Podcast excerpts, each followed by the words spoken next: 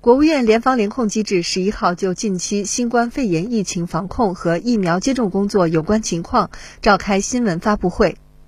国家卫生健康委疾控局副局长吴良友：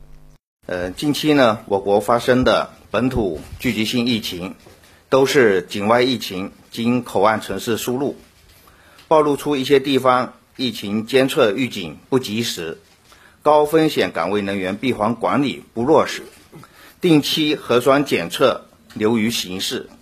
交通运输工具和相关物品消杀不到位，集中隔离场所管理不规范，疫情应急处置不够科学精准等问题。关于加强口岸城市疫情防控，在这里呢，呃，我再强调一下几个重点的环节：一是要压实四方的责任，明确防控要求。刚才米峰司长呃已经介绍，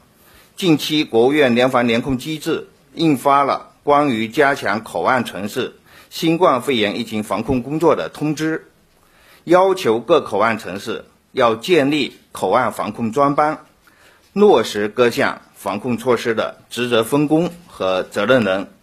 做到常态化防控措施全流程、全链条的落实到位和全面覆盖。有条件的口岸城市可研究设置疫情缓缓冲区。二是严格落实高风险岗位从业人员管理，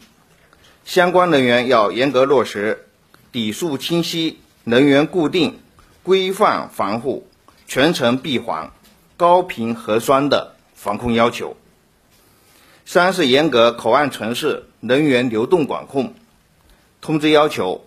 从各省、自治区、直辖市确定口岸城市范围并公布之日起，至二零二二年三月十五日，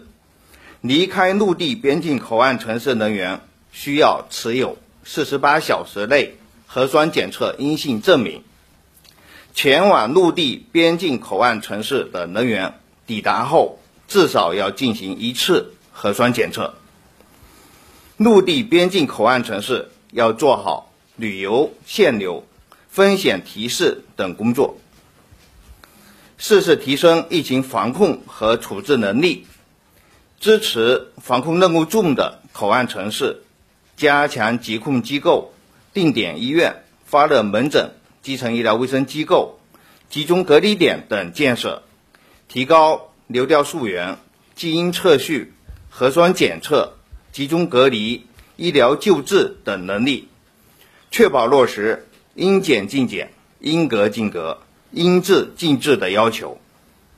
五是做好民生保障工作。一方面呢，口岸城市要加强宣传引导，争取广大群众对防疫措施的理解和支持，动员群众积极参与并配合疫情防控工作。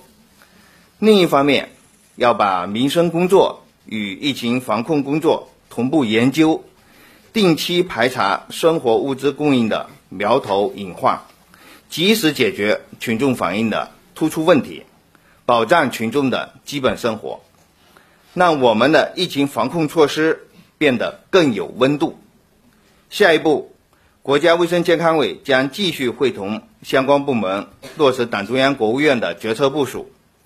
加快补齐口岸城市防控短板弱项，毫不放松，科学精准做好外防输入防控工作。谢谢。新华社记者北京报道。